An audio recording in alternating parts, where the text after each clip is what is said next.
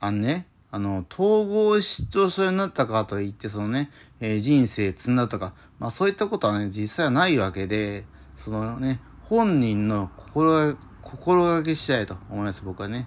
うん。まあ、つまりね、その、人生積んじゃう人ってその特徴があってね、それはつまりその弾薬したりね、薬を途中でやめたりだとか、あとね、お酒に覚えたりする人、そういう人はね、人生積みやすいけど、逆にね、逆を言えばね、その、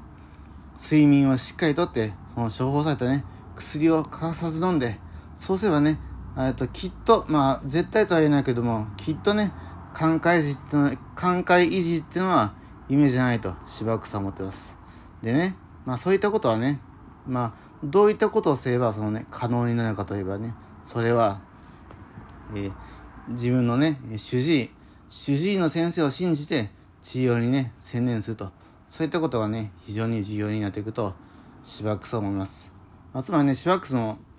その半信半疑でね、いっぺん自分の意思を疑ったこともありましたが、でもね、結局その自分の意思を信じてね、あの、処方された薬をしっかり飲んで、あの、病気がね、結構治ってきたので、まあそういった意味でもね、この、まあ自分のね、あの、行動を正すということ。それがね、非常に重要です。だからその、自分のね、えー、統合失調症が、まあ人生、オワコンかどうかね、悩む前に、まずはね、えっ、ー、と、思考を停止した状態でいいので、とにかく、えっ、ー、と、自分の意思を信じ、自分の主治医を信じて、えっ、とね、いっぺんその睡眠をしっかりとって、薬をしっかり飲み、そしてね、えっ、と、よく遊んで、よく運動すると。そういったことをやれば、まあ、不可能ではないのでね、その考え時も。だからそういったことを、